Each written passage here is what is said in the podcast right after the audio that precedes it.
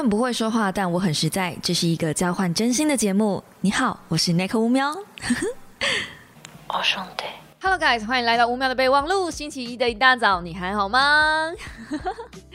现在的录音时间是二零二一年十二月五号晚上的九点零八分。我已经重录了大概第四次了吧，因为一直讲错话，然后就干脆整段删掉重录。所以认真来说，我已经讲话讲了两个小时了。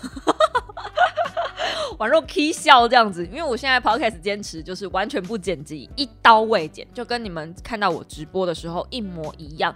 因为有些小猫是说很喜欢在我直播的时候我的那个自然的感觉，那其实 Podcast 跟直播就只差在我没有聊天室可以回复而已，我自己这么觉得啦。那最近呢，好像有一些就是年度排行有有，好像是在 Spotify 吧，有一些呃 Podcast 的那个聆听时数的记录这样子。我非常感谢，居然有小猫会发在 IG 上，IG 现实动态上 tag 我，我真的以为没有人在听这个东西，我真的以为我 podcast 就是做爽的这样子，所以我常常在这边就乱讲话，然后感觉都没有关系啊，爱哭就哭啊，爱笑就笑这样子，是一个很像疯婆子的电台。也谢谢大家，就是这一年走下来，我也浩浩荡荡录了五十几集有了吗？就是有一种嗯，哇，没想到我这么佛系在做的东西，然后会有这么多人喜欢。对，谢谢你们，这样每一个正在聆听的，或者是就是有长期 follow 我的人，我真的是，唉，我不知道感谢两个字够不够，但是真的我也只能说出这两个字，我不知道该用什么更多的词汇了。这样，好，那这个礼拜呢，我看了嗯《地狱公使》，然后刚刚看了《黑魔女》这两部的电影跟影集。啊，地狱公使是影集，然后黑魔女是电影。黑魔女我觉得应该已经蛮多人看过了，因为毕竟它是一部算是有一点年代的电影了吗？那我蛮推荐大家去看一下一的，因为一的真的很好看，一真的很好看。我原本今天没有打算要浪费那么多时间在平板上的，就是在那个 Disney Plus 上面的，我真的没有。但我看了一之后，我忍不住看二，不要看二。黑魔女二真的是完全彻底的毁了一个 IP，教你怎么用两个小时毁了一个 IP。可是黑魔女一真的是很成功的把黑魔女，哦，我只能说迪士尼，你到底在想什么？你们到底在想什么才会出黑魔女二呢？好，那除此之外，我今天还会跟大家简单分享一下《爱的艺术》这一本书。它是心理学大师弗洛伊德跨时代不朽的经典巨作，啊，然后是一本如何学习如何去爱的圣经啊。它这样子副标题是这么下，而且里面超多人推荐，它的那个推荐的人名多到我这边完全没有办法用念的念出来。它的那个呃，就是书腰上面啊，你转过去背面，它背面整整满满全部都是人名。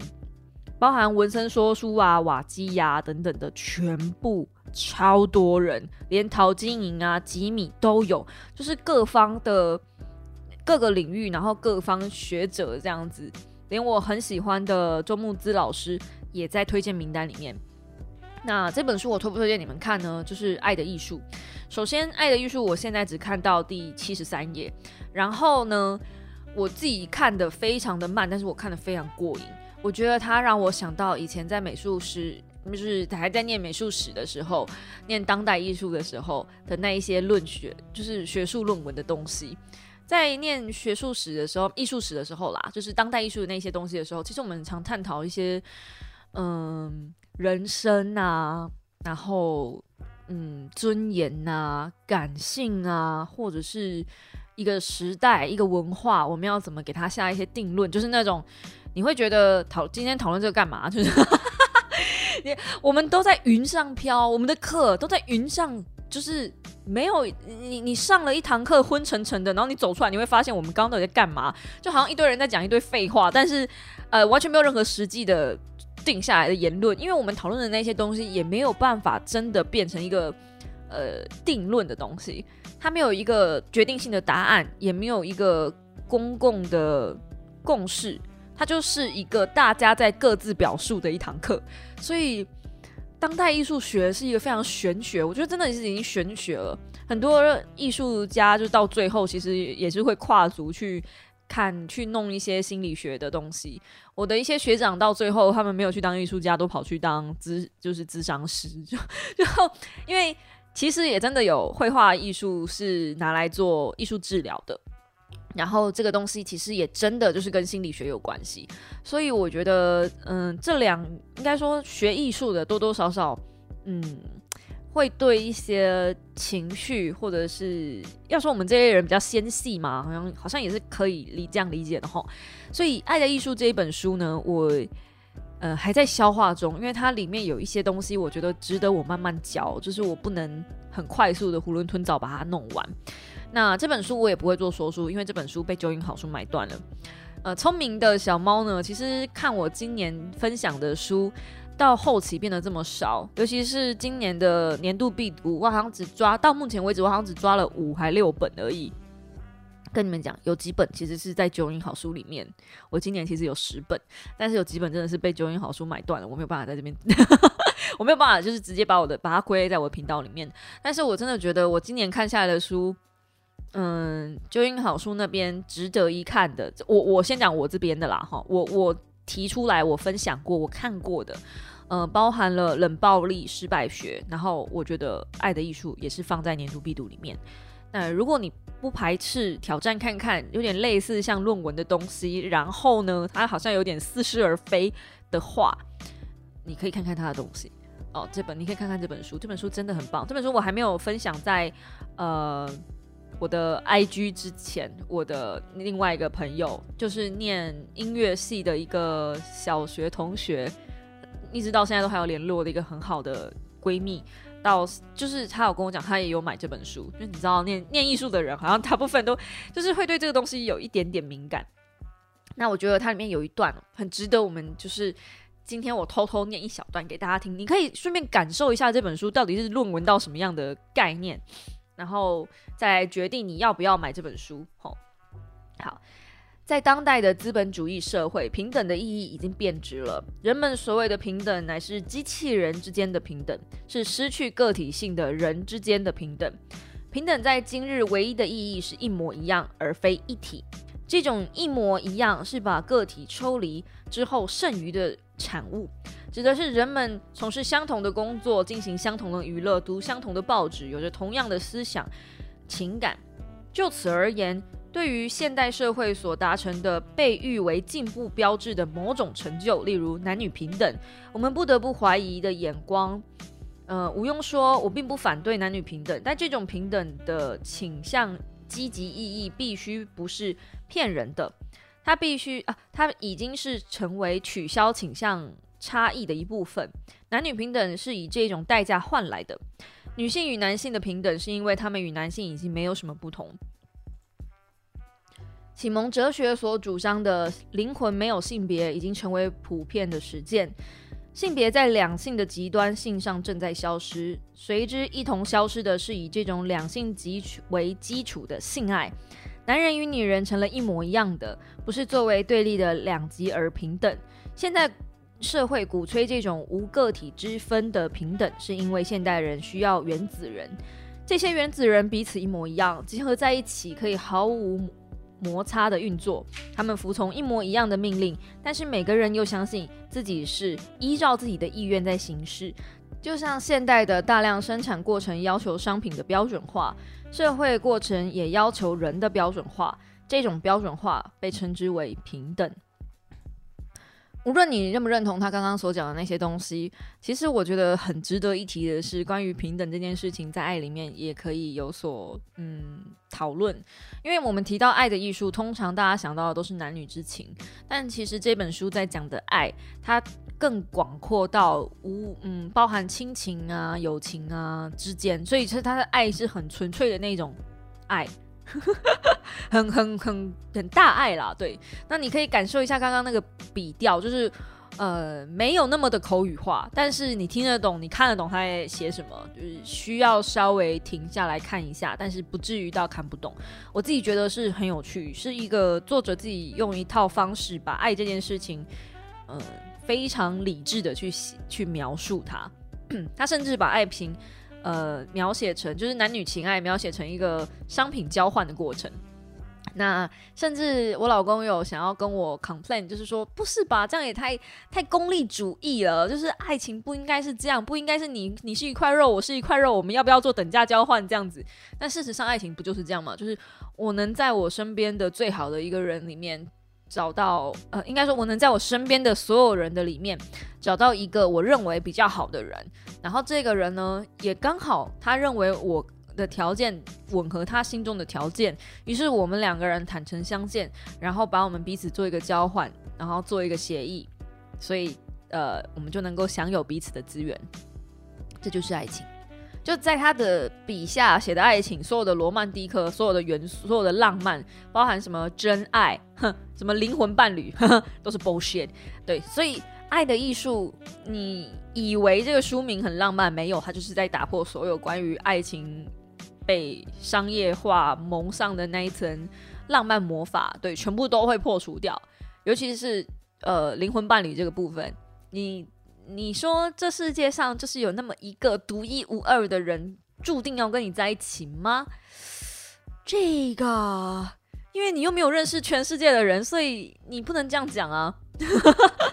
也许你如果认识全世界的人，你会发现，并不是只有一个人值值得跟你在一起，跟他像他的个性一样的长相差不多的，可能有两三个人啊，所以很难说。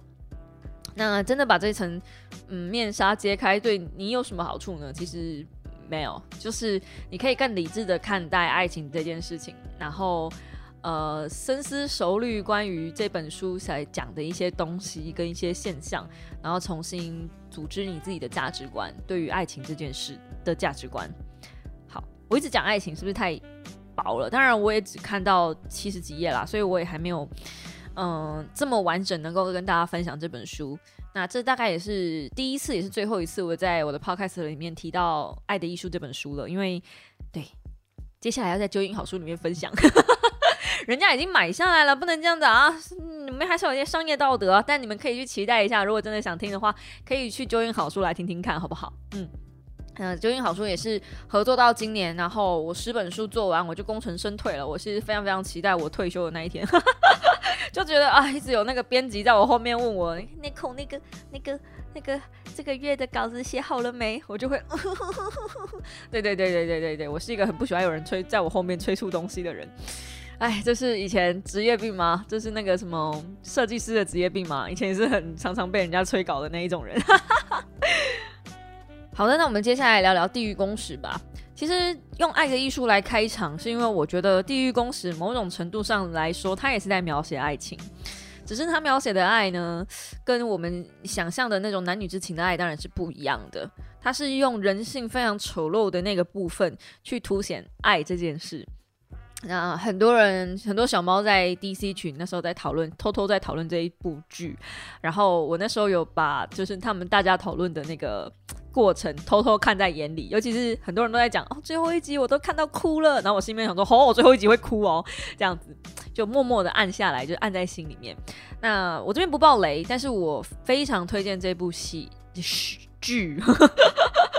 今天怎么了？我今天怎么一直大舌头？好，嗯。呃，地狱公使，如果你是一个敢看暴力美学片的话的人，就是像追杀比尔那一种很暴力血腥的片的话，那这部你会爱死。那我自己呢，年纪越大，随着年纪越大，我越来越和平主义。我真的是很不喜欢看那种过度暴力的东西，我觉得很没有必要。这部戏如果真的把，嗯，就是因为地狱。呃，地狱公使嘛，他就是嗯，会有一个天使先来宣告说，呃，你谁谁谁，然后你可能会在几月几号，就是几天后，然后在几点几分的时候，你会前往地狱，会有呃使者来带你前往地狱。那这些使者呢，是三个长得像大猩猩的家伙，这样也不算暴雷吧，因为他们就直接在封面跟海报上了，那就是那三个家伙。然后他们会先把你暴打一顿，literally 暴打一顿，那个暴打就像那个。浩克在摔，在摔那个洛基那样子，嗯，洛基很耐打哎，就是 我看这部戏的时候，我第一个想法是，哇哦，那洛基很耐打哎，就是洛基被浩克那样摔之后，脸还美美的哎，根本不可能哎，一般凡人被那样摔过之后，脸整个咪咪冒毛，然后全部都是血，然后嗯，就是所到之处都是，我就觉得你已经要带人去地狱了，为什么有需要让他就是就是就是这个过程，我觉得很不舒服。这部片大概就是这个 part，我非常不喜欢。我就觉得你已经要，你都已经要带人去地狱了，你已经要杀了他了，你能不能给他一点 mercy，就是 就是让他走的比较顺快一点，就这个过程对这个剧情一点必要都没有。当然啦，嗯，后来我看到后面之后，我才知道为什么他有这样的一个动作，因为他就是要唤醒恐惧这件事嘛。因为人对于未知跟暴力都是会害怕的。那这部戏呢，其实你必须要去探讨说，就是天使跟恶魔跟地狱这件事情，它的存在价值没有值得探讨的意义，因为他所有的值得探讨的事情都是在这一些人如何利用恐惧来操纵民众，还有操纵嗯群众被洗脑的力量，这些东西是这个剧第一眼你可以看到的最大议题。那当然比较浅薄的，就是再深进去的议题呢，我们可以等到大家都看过了，我们再来再开一集来好好聊。但是我觉得，呃，这部戏其实我很推荐大家看的某一个原因，是因为韩剧真的已经不得了了。就是当你觉得日剧已经很厉害的时候，韩剧真的已经不得了了，那就更别提台湾的连续剧了。这样子，所以。不要说什么在 Netflix 上为什么都是只剩下韩剧可以看啊？因为全世界大概也只剩韩剧可以看了。我是不太看大陆剧的人啦，所以我是不知道大陆现在怎么样。但听说大陆的宫廷剧好像也还不错啊。宫廷剧我有看，然后我妈其实是喜欢看的。但是大陆最近我妈最近在追的那一部好像也完结了，是在讲嗯实况组的一些东西。那个我也没兴趣诶，我不知道为什么。我现在比较喜欢看的。嗯，就是要有一点点深度，有一点点在讨论时代议题的东西，我才会比较喜欢。像这种，嗯，网络群众力量被洗脑的议题，其实很常常发生在我们现实生活中。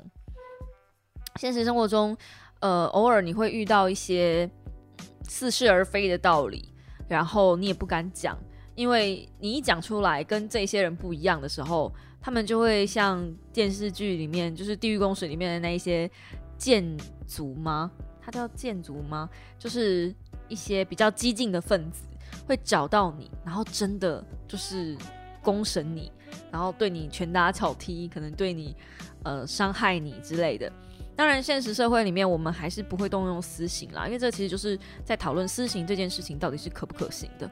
如果说你今天在法庭公正上，就是法律不能还你一个公正道义的时候，你有没有？你可不可以用私刑？去处罚这些人，嗯，我同不同意私刑这件事呢？就如果可以的话啦，我希望这些人就是像呃妙丽的那个咒语那样子，直接在脸上长满痘痘，然后上面就写的就是背叛者，然后这些痘痘永远都不会消之类的。我觉得这种真的社会性死亡可能比私刑还可怕。但是后来你真的到我这个年纪，你会发现。很多事情啊，就算你真的是报了一箭之仇好了，你把那个怒气发泄了之后，事情不会解决，心中还是会留下一个遗憾，是没有办法的。这个是这个是真的要年纪吧，然后可能还要有一些体悟，你才有办法去原谅，去去放下。我这个真的很难，我花了很久的时间。才才做到这件事，可是你会发现，你真的放下了之后，才有可能斩断那个一切来来回回的报应。那《地狱公使》呢，就留给大家看，因为我觉得这部还蛮新的，也许还有一些人还没看过，就讲到这里。它前面是前三集是一个故事，然后后三集有点像是接续前三集，但是是嗯几年后这样子。类似那种感觉，所以前三集你可以当做一一个 part，然后后三集你可以当做一个 part。如果你觉得前三集看完你胸口很闷很沉重的话，你你真的也不用往下去接下来看。有些小猫跟我说他一天就看完了，我真的觉得很猛。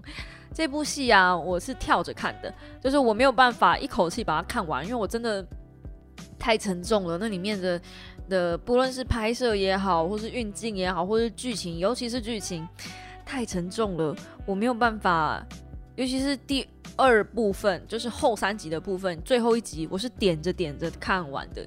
他的呃所有的武打过程都被我跳掉，就是有一些比如说坏人要伤害好人的那种东西，我全部都跳掉。反正我只要知道。呃，我我不在乎他伤害他的那些那些中间的 part，我只要知道最后你有没有成功伤害到他，然后伤害到他之后你又发生什么事。所以所以地狱公使里面很多的细节其实我是不知道的，因为我真的都跳掉，然后我也很怕。但是大致上的剧情我是知道的。那《地狱公使》他导演也有说，就是之后他会拍第二季嘛，但是第二季跟第一季中间发生的事情，他们打算用漫画来补，所以目前我也是在看他们的漫画。那现在漫画也才出到第十话而已，所以第十话的剧情好像也还在第一集的上半，哎，第一集还是第二集的前面一点点而已，还没有非常非常多。我非常期待这部剧，我觉得这部剧。他如果认真想写的话，他可以写出来很多网络现在发生的一些现象，跟呃，我自己觉得我越来越不喜欢用网络的一些原因。其实我觉得我越来越不喜欢用社群，越来越不喜欢出现在 YouTube 上。有一部分原因也是因为我觉得现在上面的风气变得越来越混乱。嗯，然后人越来越喜欢挑着自己喜欢的东西看，然后就依据那个东西来判断一个人。这这件事情也让我觉得很不舒服，所以我越来越不喜欢。在上面发表言论啊，然后在在嗯，在 IG 上写一些什么啊？因为我就觉得，哎，反正是有一种大声疾呼，弄了半天，然后没有什么人，就是就就环大环境还是这样，而且是越来越糟糕。一个人，我螳螂挡车，就是难以招架那种感觉，就无力吧，那种无力感会让我觉得。呃，越来越不想在上面发表一些太过真心话，或者是太过逆风的一些东西了。比跟我比较久的小猫应该会感受到，就是我最近越来越收敛。以前只要看到什么不喜欢的事情，我开直播马上就屌。现在不会这样子了。不然一方面年纪大了，我也不喜欢跟人家战；然后二方面是，就真的也觉得，反正他们相信那些东西的人。就是相信屎可以吃的人，你跟他讲说这东西不能吃，他也不会信你。就像我星期四发布的那支影片，我希望大家不要过度焦虑。然后我说我不想要当那个焦虑的帮凶。然后还有一个还有一个人，他铁定不是我的小猫。然后他说什么？他看我的影片啊，然后说觉得说呃。我也是讲很多工具书啊，或者是讲很多理财类的东西呀，并不觉得我不是帮凶，就他觉得我也是这方面的帮凶。为什么我要发表这种言论这样子？那其实啊，我在 Podcast 里面，就像我前面也才分享《爱的艺术》而已，这本书完全不算工具书吧？嗯，你对工具书的定义是什么呢？至少我对工具书的定义应该是书名会长得像，比如说呃，超速学习、黑马思维。然后《原子习惯》这三本是我心中最经典的三本工具书了，就是如果你问我的话啦。然后理财类的书籍，认真讲，嗯，我也就分享过。我现在脑中能够想到的，比如说华尔街的呃十二堂必修课吗？是那书名是这样吗？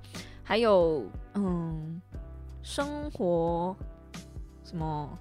诶，阿格丽写的那本书，我只记得是。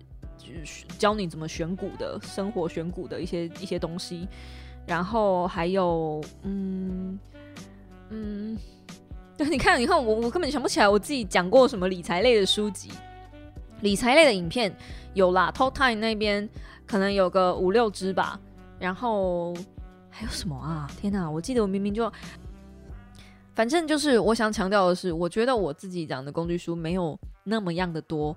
我讲的比较多的时候是大众心理学的书籍。以前过去啊，那是因为可能是因为我最近讲比较少，就是心理学的书籍，比如说你要怎么样呃去面对你的焦虑啊，或是你要怎么去呃排解一些寂寞啦等等的。可能我最近比较少讲这些东西，所以最近比较多的都是理财类或者是嗯这种。我不知道哎，最近我讲什么书啊？就你们懂的，就是我最近可能因为因为我以前理财类的书籍比较少，所以我最近比较专注在补这一块的资讯，那也会让人家感觉说，哦，你好像最近就是明明就讲很多理财类的书籍啊，怎么会说你自己没有讲？那我觉得比起整个频道的比例来说，我的理财类的书籍是偏少的啦。然后工具类的书籍应该也是比较少的啦。只是因为这些东西我都有做成影片，因为他们的流量都很好，我干嘛跟流量过不去呢？所以才会有这种奇怪的错觉吧。像呃什么财富思维嘛，或是呃穷人思维嘛之类的，反正那本书也是。也算归类在理财类的书吧，但是我自己心中我不觉得那是理财啦，我觉得那只是很基本、很基本、很基本的一些用钱的观念而已。嗯，那嗯，就就我不知道哎，我觉得因为一个小部分被人贴上标签这种事情，我蛮不爽的。我不知道你们，但是我就是很不喜欢。那我觉得《地狱公使》其实就是在讲这件事情。他可以因为一个网络上一些，就是有一些人讲了对于那个宗教或是对于那一些团体稍微比较不利的言论，然后没有办法包容这样的言论，就去伤害一个人。其实现在很多人都这样啊，就是如果说你嗯喜欢的偶像或者 KOL 被攻击了，然后就会一窝蜂的去去攻击呃那个发表那个言论的人。可是你们不会去在乎，就是这这一票人是不会在乎，嗯，这个言论背后为什么会有这样子的发表的概念，或者是也不会想要去了解事情的真相。反正我就先骂了再说，有点像是疯子吧。我真的觉得，就是过度脑粉的人真的是一种狂热分子，哎，就很可怕。不要跟任何的，嗯，所以所以那个那个那个之前还有分享一支。饭圈的文化，就不要跟任何饭圈发生冲突诶，因为在饭圈里面，在他们自己的自己的粉丝的那个群众里面，有一个他们自己的文化，然后你一旦触触怒了那个文化，你做了一些什么不对的事情，他们根本不会管你三七二十一，就是把你吊起来打死诶。那我就觉得那样子很可怕，因为一来我不是你圈子的人，然后二来我我不想，我就是。我讲的也是实话，我讲的是一个现象啊，为什么要因为这样子把我烧死呢？我就不懂啊，哎，无法沟通，无法沟通。然后接着我们来讲讲呃，Disney Plus 的事情。Disney Plus 你们订阅了吗？我在上面其实看到，我在上面现在是目前就看了三部电影，一部是呃之前大家很推荐我去看的《脱稿人生》，我觉得那部真的是给小朋友看的，但是很好看，很好看。然后另外一部是《黑魔女》，还有《黑魔女二》。《黑魔女》真的是很好看，它现在是在讲，它是在讲爱情。那我觉得它的亮点就是，它把真爱这件事情跳脱了，呃，就是只有男女之间的的爱才叫做真爱。那我觉得这件事情很棒，这件事情刚好呼应了我们前面讲爱的艺术这件事，因为爱本来就不会只有单纯的一种形式嘛。所以，嗯，我自己觉得。嗯，黑魔女的第一集改拍的很好，他把黑魔女这个角色洗白洗的有够成功。可是第二集，第二集我就怀疑那个导演是不是同一个人。第二集可以吐槽的地方实在是太多了，第二集真的不推荐你们看，真的。第二集还两个小时，哇！我人生有两，而且第二集我看到睡着，中间有一大部分的时间我是睡着的。第二集真的就是，而且睡重点是我睡着之后，我醒来还可以继续接着看，我根本完全没有必要知道中间的那我睡着的部分发生，我错过了什么，完全没有必要知道。好，我现在就来吐槽第二集，太过分了，我要为你们避雷啊，你们知道吗？所以不需要去看，既然不需要去看呢，我第二集就不防雷了，好不好？对，嗯，那么第二集呢，就是。在 Happily Ever After 之后，咱们的女主角，呃，不是女主角，我们的小公主就接了那个黑魔女的王位，接掌管了精灵的仙界。然后他们，他们就，他们就，我先这样讲，就是一个仙界。然后她还跟仙界的那些小仙女们，就是也玩的很开心之类的。不过呢，她还是长大了，所以她要嫁给王子。那很显然的，这个地理位置我们已经无从去吐槽起了。她原本旁边的国家是，呃，先这个这个女公主小公主，这样叫她好了。她原本旁边的国家应该是小公主的王国嘛，所以才会有那个纺织下诅咒啊，纺织厂的事情嘛，就不是诶。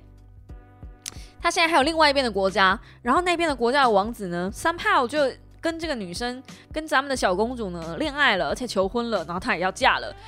那嫁过去之后呢，就总是要有双方家长见面的环节嘛。于是他们就见了，还真见了。见了那天晚上呢，小公主自己讲，小公主自己拿了一块布去跟她养大她的那个养母，就是咱们的黑魔女说，嗯，要把头上的角遮起来，不然会吓到人类。Hello，excuse me，你 你难道不知道这么做会伤害你的母亲吗？就是你的养母吗？你不是说你爱她吗？然后呢，你既然觉得你有这个动作，表示其实你也引以为耻，不是吗？什么意思？就是这个动作这块布，这个已经完全毁坏了这个女主角人设，就是我们的小公主的人设了。我其实也不觉得她是女主角，只是我习惯性就是她是女的，然后又是主角，所以就 anyway，她的智商实在是低到一个不行。然后那个那个晚餐呢，也吃的不是很。过就是也吃的不是很好，因为呃王子的母亲就是咱们的婆婆大人呢，吼，非常的呃看不起我们的女主角的养母，就是我们的黑魔女，她就觉得你就是个半人半妖嘛，就是混种嘛，然后呃她对妖精的印象也不是很好，好像她的家人被妖精杀掉什么之类的吧，所以她她就跟妖精就是有点仇恨这样，所以她就计划想要。呃，弄死他的母亲，就他们妖精国的那一边所有人，然后把这个这个小公主，这个人类唯一的人类啊，他自己认为你就是从从小缺乏爱，你才会在妖精里面找爱。没关系，你以后有我这个好婆婆了，以后由我来爱你。神经有病是不是？好，然后呢，这个婆婆大人呢，不知道去哪里弄到了那一根纺锤，就是。很久很久以前，让睡美人沉睡的那根纺锤，然后趁乱就插了一下国王，就国王就这样真的睡着了，然后就嫁祸给说，哎呀，一定是这个黑魔女，是这个女巫下的咒语啊，因为几年前也是她害这个我们的小公主睡着的嘛。我想说，这编剧是不是没有仔细的看第一集，或是这个编剧是不是没有听过睡美人这个童话？他不是因为纺锤才睡着的，他是因为诅咒，而且那个诅咒呢是很久以前下的，然后还说那个诅咒就留在那个纺锤上，那个纺锤直接插了一下国王，国王就睡着了。你说今天那个纺锤插任何人，任何人都可以睡着吗？接着下来，那王子就提议说：“那母后，你快亲一下国王，因为真爱之吻就可以醒。”哦，天哪！然后当然是没醒嘛，因为呃，没有一个女人真心爱着自己的丈夫。好，然后呢？国王就没醒，国王没醒之后，大家就下令，就是两边要打打仗了嘛，对不对？我们就直接把画面跳到那个打仗的部分，因为你们不需要知道，呃，黑魔女其实是有凤凰血统，然后他们其实有一个很庞大的种族。其实黑魔女不是只有单一种族而已，他们其实有很庞大的血统，他们其实有一个 army，这些东西你们其实都不需要知道。那这总之呢，就来到了结婚那一天，结婚那一天。皇后就是咱们的婆婆大人呢，研发出了一种，她底下的心腹研发出了一种可以让妖精变回原形的，类似不是杀了他们，但是就类似，哎也算啦，就是让他们变回植物，因为所有的妖精其实都是植物诞生的嘛，或是有变回原形这样，变回他们最初的样子，打回原形就对了，类似毒药的东西。那以以黑魔女来说，她打回原形基本上就是化为灰烬了。这样我也不知道为什么，但是反正电影就是这样演，但她的原型可能就是灰吧。那总而言之，我们的黑魔女呢就赶来要参加这一场大战。对，没错，反正就是两边黑妖精跟这个皇后这边呢，人类世界这边呢就大战，在婚礼当天。那我们的小公主呢，这时候才总算发现不对劲，因为她一直很怪罪那个，就是她的养母，怎么可以把她的未来公公弄到昏迷？哈，对她原本是不相信她的母亲的，然后她才发现啊，原来不是我母亲下的咒语，原来一切都是我未来婆婆搞的鬼。我说，你真的有爱你的妈吗？好，然后这个。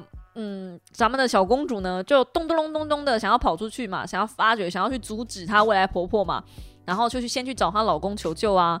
那王子大人呢，也是这个时候才发现，哎呀，他妈不对劲儿，然后妈妈就下令，就是把他儿子关起来，而且大言不惭的说，我做这这一切都是为了这个国王，这个王国好啊。这位皇后大人啊，你先把你的老公弄晕，然后把你儿子关起来，一个是国王，一个是王子，你然后你跟我说这是为了皇，这是为了这个国家好。你原本炮火对外对着那一些就是妖精的种族发射的那些炮弹，后来那些妖精飞进来了，你就干脆往国家里面打，你也不管国家里面还有所谓的人民，也直接就把那个房屋建筑啊什么全部打穿了。你说你这是为了王国里面的人民好，我咋都看不出来呢？我说这个编剧脑是抽风了是不是？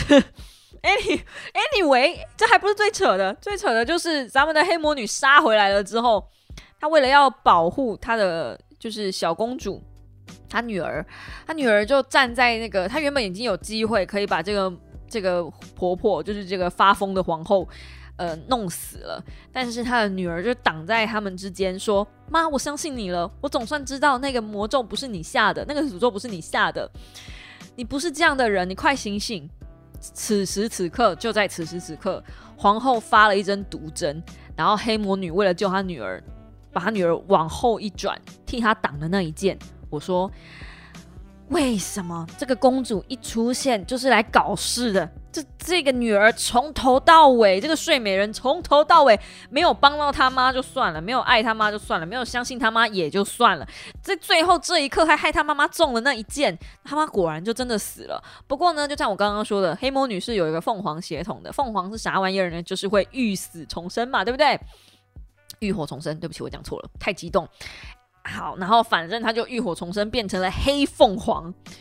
那因为是黑凤凰的血统，是所有这个黑妖精里面最强的一个种族，最强的一个血脉，所以黑妖精们看到他们的女王诞生了，就有一种哦，对，我们的王来了哈，你们死定了。就在此时此刻，皇后把她的未来媳妇推下楼去。哎呀，真的是看得我心有戚戚焉。果然，别人的女儿死不完。然后呢，咱们的女王大人黑妖精就是黑魔女大人，当然是冲下去救他女儿啊！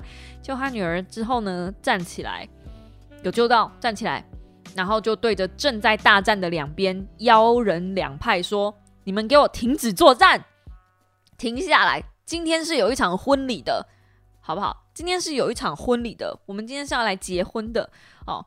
然后呃。”人类与妖精要和平，从今往后要和平共处。然后我心里面想说，嗯，等一下，从今往后和平共处，那你们刚刚前面打了快十五分钟，死的死，残的残，不见的不见，消失的消失。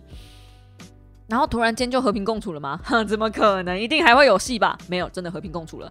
王子这时候就站出来说：“没错，我们就是要想办法和平，今后不准再有任何的……呃，过去的事情就过去了，今后不准再有任何的纷争。”然后公主就说：“今天我们这一场婚礼，不只是我跟王子的结合，也同时是两个国家的结合。”哎，然后就进结婚画面嘞，就一切仿佛没事一样。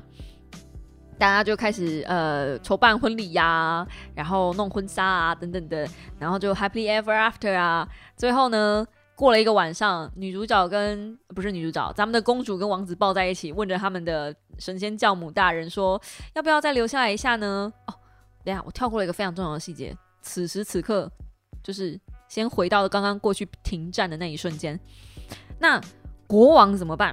还在受诅咒的国王怎么办？没错，诅咒国王很衰耶，就被那个纺锤这样插了一下之后，就说就昏迷了。国王没有真爱之吻，国王怎么办？哎，那个黑魔女呢？就那女那个那个公主就拿了那个纺锤，跟那个黑魔女讲说，就是这个害国王受到诅咒的。我们先暂且不要吐槽说那个诅咒明明就是黑魔女下的，那个纺锤只是个借用的东西，诅咒根本不在那个纺锤上，诅咒是在那个女儿身上。Anyway，我们先不要吐槽这个部分，反正他们说诅咒在纺锤身上，我就先暂时相信诅咒在纺锤身上。可你知道第一集第一集他明明就说这世界上没有任何的魔法可以。战胜这么强大的诅咒，这个诅咒是不可被收回，而且不可被摧毁的。Guess what？黑魔女就说，就是轻轻的把这个东西举起来，然后手一摊，然后那个纺锤就消失了，就爆，就也没有爆炸，就是慢慢慢的消失了，数位化消失。之后国王就醒了。那我想说，你在搞笑吗？那第一集弄半天，你那边哭半天，根本不需要。你一个动作就把第一集的皮都撕了。第一集那个真爱之吻多么的浪漫，甚至还颠覆了传统，什么跳脱男女之情的真爱之吻。然后我还哭得半死，紧接着点第二集，把我第一集的感动还给我啊。Anyway，国王就站起来了，然后就说：“对我们今天要来办婚礼，我怎么我怎么能错过这一刻呢？你真是我最骄傲的儿子，我真是以你为傲。”心里想，你儿子唯一让你骄傲的事情是娶了一个公主吗？所以你儿子是种马之类的东西吗？嗯，你一个做父亲的，就 就只有这一点让你，就你的儿子就只有这一点让你骄傲，你不觉得这事情这样有这这逻辑上有点问题吗？然后你老婆被魔女变成了山羊，你其实也无所谓吗？不过你老婆变山羊也就算了，反正那个婆婆真的是脑袋有问题，是不是天下的婆婆都有点问题？Anyway，哈，反正我看完了之后，我就有一种我到底看了三小。然后最后的画面是黑魔女跟几个她的族人，就是黑妖精的族人小朋友，这样飞得很开心在空中。我不 care，我不想知道，可不可以把刚刚的感动还给我，把第一集的感动还给我？总之，《黑魔女二》就是一个从头撕皮撕到尾，吃书吃到尾，没有在坚守设定，乱七八糟的一部作品。对，啊，我真的觉得。如果他还把白雪公主的事情混进来，我觉得把白雪公主的设定混进来，比如说，呃，那个反正都是演魔镜的嘛，同一个坏女人这样，就这这还比较有趣一点。这这这这这不，气到不会讲话，真的是，我真的是，真的是不要看《黑魔女二》，不要看。我刚刚已经把那部戏大致上的剧情讲给你看了，讲给你听了，好不好？不要看，就我真的不懂那部戏出现的理由跟原因是什么。你宁愿多花一点时间去看《地狱公使》，都不要看《黑魔女二》。一还可以看，一我是真的看哭了，我这样好不好？二真的是把不但把我眼泪吸回去，还把我全身的液体都抽干了，气死我了。好，那最后我们来就是回答一下 IG 上面的问题。这一次 IG 上面的问题很少，只有三个而已。那其实这三个问题其实是两个。第一个问题呢是发现只有自己一厢情愿把对方当成很重要的朋友，但对方根本没有，怎么拉自己一把？第二个问题呢，两个人问的，但是其实是一样的，就是对于未来很迷茫，然后希望有方法可以排除，或者是呃刚离职，对于未来想做的行业没有头绪，感到很迷茫、很焦虑这样。这次就这两个问题。那首先针对第一个问题，就是对于自己一厢情愿把很对方当成很重要的朋友，但对方根本没有，这怎么拉自己一把？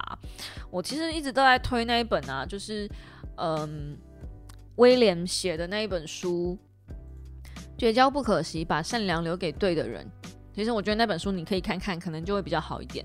我也是看了那本书之后，我看通了很多，想通了很多人际关系的东西。就有些时候，我也是把朋友看得太重要，所以朋友讲的每一句话很容易刺伤我，这是我算是最大的弱点了吧。但后来我想想啊，真的没有一个人有必要把另外一个人放心上，没有一个人就是生下来是欠你的，也没有任何一个人就是嗯必须回馈所有你对他的好。就你对他好是你自己的自愿行为，不要去期待对方就因此而对你有所回报。这是，这也这同样这句话是我婆婆跟我讲的。每次我都对她好的时候，我都会期待她也同样的对我好。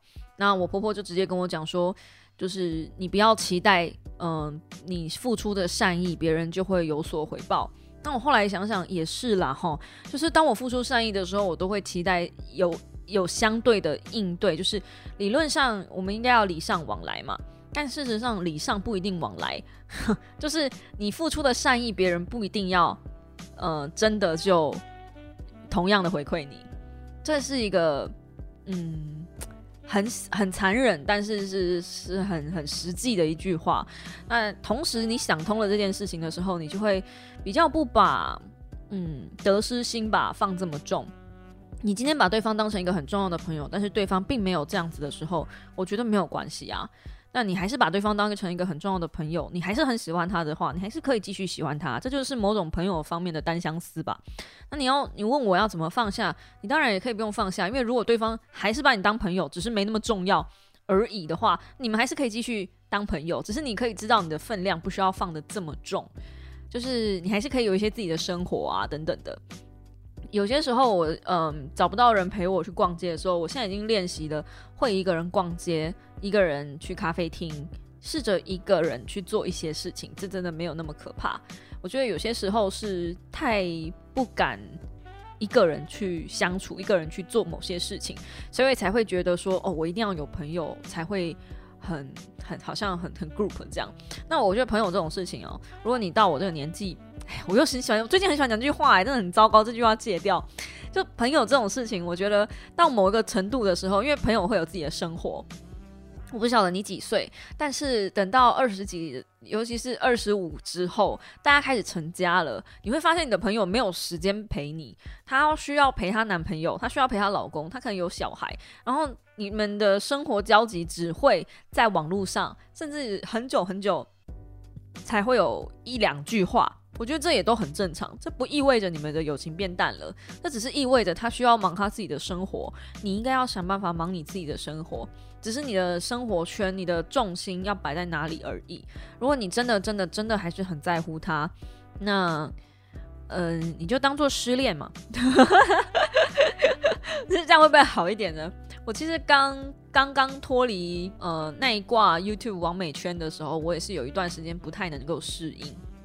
我一度觉得我应该会被这个圈子所有人排挤，但后来我觉得，嗯，被这个圈子排挤又怎么样？就这世界上有很多圈呢，你没有必要一定要 focus 在某一个圈子里面啊，又不是魔界，为什么一定要把彼此绑在一起呢？没有没有这件事啊，所以，嗯，我现在很享受自己一个人，就是。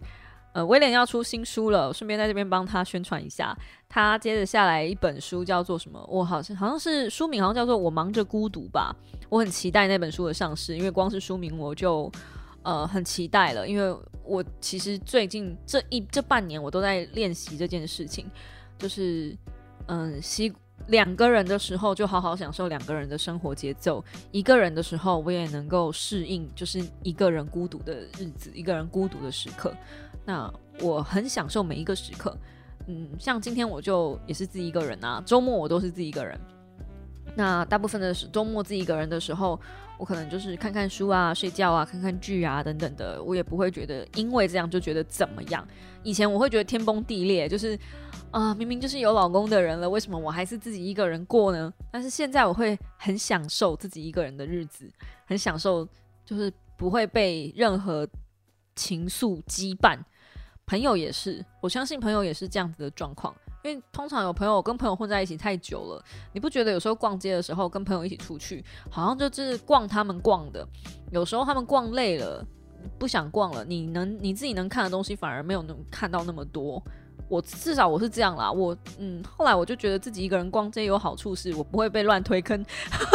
因为我的朋友们很喜欢推坑我买东西，然后我耳根子又很弱，所以通常跟朋友一起出去逛街的时候，我会买很多东西，而且是买很多自己不需要的东西。那反而是自己一个人逛街的时候，我能够比较理智的去判断说这东西我到底需不需要。我不知道你们是不是？好，那对于未来很茫然，就是或者是茫然有什么嗯更快速的方法排除？唉，这个哦，没有人能对自己的未来有一定的方向的啦。我最近才看过一些言论，是你如果对未来太有安排，然后嗯认真来说，其实反而没有达到那样子的目标目标的时候，可能会觉得很失落。所以不要对未来有一个太明确的，就是我必定以后将来要成为。那样子的人，而是你可以有一个大致想象，但不一定要完全一样。就是你没做到也没有关系，就不要给自己太大压力。那大部分的人对于未来茫然，就是像职业不知道做什么的时候，因为你你的问题其实很虚幻，就我也不知道你现在的技能是什么。但是就像我之前讲设计系的朋友嘛，就是有一些设计系的小猫说，未来呃不是就对未来的工作，就是好像设计设计类别的东西都是呃工作量很多，但是薪水很低。我是不是有跟你们讲，就是工作这件事情，其实你可以换个方向想。以设计来讲的话，因为各行各业其实都会需要美编这样子的工作。但是如果他今天是在科技业里面当美编，或者是在呃，就出版业界当美编，他的那个薪水跟工作量跟时速都是不一样的。那我觉得大家可以去往一个嗯比较另类的一个思考方向去想吧。虽然你的工作现在的经验可能是。跟你下一份想要做的工作经验可能没有太多相关。但如果你今天是想转换跑道，或者你根本就没有一个方向，我不晓得哪个比较糟诶，就是。嗯，你想转换跑道的话，你需要给你自己一点时间准备。但是我现在看这两个小猫，好像感觉是一个刚离职，一个对现在就在茫然，就是已经茫然很久了，表示你们已经在原地站很久，而且没有好像没有什么太多时间给你们去 stand by，对不对？那如果是这样子的话，我不知道啊，我可能会给自己一点点 gap 年，就是休息一下，搞清楚自己到底想要什么，不要急。对我觉得真的还是那一句话，就。很多人都会很急，觉得好像后面有人在追你，你就必须马上要往前进。就是现在的那个风气一直都是这样子。那有人分享我星期四的那一支影片，然后在分享的过程中，他就写说：“当然后面有人在追啊，有时代在追啊，有有压力在追啊。”但我心里面想的是，有时代在追，有同才在追。我我我心里面打一个问号，其实人生真的是不是大家都说要跟自己比吗？那怎么会有时代在后面追呢？嗯，换个方向想好了，我我举另外一个例子，像 L 他常常在讲说，你只要准备好了，嗯，因为最多人问他，他是他是一个投资理财的 YouTuber 嘛，所以最多人问他说，美股到底什么时候可以进场，什么时候是好的时机可以进场？那 L 的统一回答都是。你只要做好准备，做好功课，什么时候都可以进场。那同理可证，你其实只要跟自己比就好。我今天不是要，是不是开一大堆鸡汤给大家喝？我没有没有打算这么做。但我真的觉得，你对未来茫然，你不知道要做什么，其实就很标准的答案是你对你自己想要的生活，跟一根本一点概念都没有啊。你如果你对你自己想要的生活没有概念，你对你的生活没有想象，那你当然就会不知道你想要做什么事情啊。或是你需要赚多少钱啊？因为很多事情其实你从呃目的地回推，其实会比较简单。或者你你可以换个方向想，你不想要过什么样的生活？因为人是很贱的生物。我到处一直讲人是很贱的生物，我自己也是人。好，人是很贱的生物，人是一种很奇怪的生物。我们对于自己要什么都不是很确定，但是我们对于自己不要什么都很明白。比如说，我今天就是不想要出门，我今天就是不想要起床。那我要怎么样达到这件事情呢？就不要起床。所以是不是我的目的？我从目的回推来就很简单。你不想要做什么事情的时候，你就很直白的写嘛，很直白的想嘛。那像我的想法也是，我那时候还在工作的时候，我就心里面想说，如果有朝一日我能够不上班就好了。所以我最大的心愿就是不要去公司上班。那不要去公司上班的唯一理唯一方法是什么？就是成为自己的老板。然后我那个时候的做法就是想办法做自媒体嘛。所以我有存到一点钱，我才出来做自媒体嘛。我不是马上让自己饿死嘛，所以我还是有存到一点本金去燃烧。还好还好，就是在烧光之前我有爬起来，嘿，对对对对，不然还是要得回去工作。但 anyway，你要先想好嘛，你你你对于未来你不想要什么样的生活？那你不想要什么样的生活？然后你要做到什么样的程度，你才能够？你要做到什么样的条件，或者是达到什么样的条件，你才能够不变成那样？是不是就比较简单一点点？只是给你们一个想法啦，像是呃，对于未来想做的行业没有头绪，那你可以先想想看你想要或是你不想要什么样的东西。比如说，呃，我未来不想要加班，我不想要做任何会加班的工作，那你就可以先把一些你知道工作时数比较高的行业先挑掉啦。或者是嗯，你未来不想要端盘子，你不想要服务业，好，那又可以把服务业都挑掉啦。你就慢慢的挑挑挑。就像捡糖果的孩子一样，把一些不要的东西挑掉，然后把你要的东西挑起来，慢慢的，你就会对于你的未来有稍微明确一点点的方向了吧？我想啦，我觉得这个是比较快的一个方法，因为你问我呃迷茫很久了，有没有什么方法可以快速排除的话，那我只能告诉你，你会迷茫，一定是你有所考量，然后又又在两个之间或三个或是更多选择之间犹豫不定吧？我想。所以希望这样子能够帮助到你，呃，你也可以试着把一些优劣缺点就是写出来，对，如果是两个或是三个以上的话，把他们的各自优劣缺点用写的写出来去比较，我觉得这样会更清楚一点。因为如果是工作的话，一定会有一个工作是有优点有缺点的嘛之类的，觉得写出来比这样比较快一点点。啊，我已经提供两个方法了，应该可以了吧？应该可以了吧？我希望有回答到你们喽。好啦，那今天的 podcast 就到这边告个段落啦。喜欢我的 podcast 的话，请用嗯，差点又讲订阅代替掌声。喜欢我的 podcast 的话，请用评定流来。嗯，鼓励我继续做下去，这样我也很意外，就是有那么多人有听听我的 podcast，是真的真的很意外。除了感谢以外，我真的不知道要说什么。就是有很多小猫在呃他们自己的 IG 上分享，然后有 take 我，我真的都有看到，就谢谢你们，这样 很感动，让我觉得我的 podcast 感觉做的很佛系，也是真的很佛系啦。我基本上上传之后，我就没有很在意它上面的数字长怎样，然后我也很少就是直接就分享我的 podcast 在什么，就是。关于推荐这件事情，或是 SEO 优化这件事情，我没有很用力在 Podcast 上，所以有听到 Podcast 的，有听到我 Podcast 的的你们，真的，我真的都不知道你们从哪里来的，这样很谢谢你们哦。然后我的 Podcast 的呢，有在 Apple Podcast、Spotify、Sound、KKBox、Google Podcast 上面都有，谢谢大家，就是嗯，能够听听我讲讲话。那希望未来呢，还有机会能够在上面分享更多的心得感想给你们。应该喽，我觉得我有越来越体会到很多东西，然后只是我还在脑袋里面想办法把它整理成一些嗯更有思绪、更有条理的言论，然后慢慢的再把一些嗯我学到的、我想到想通的一些东西分享给你们，希望能够对大家有一点点帮助，没帮助也没关系啦，就就当做是听一个女生在废话就好了。是不是呢？是不是呢？刚刚其实也废话了很多关于《黑魔女二》真的不要看的那部电影嘛，对不对？好的，我们就下一支五秒的备忘录时间再见喽！祝大家有愉快的一周，大家拜拜呀！哇塞，一个小时，我好棒哦！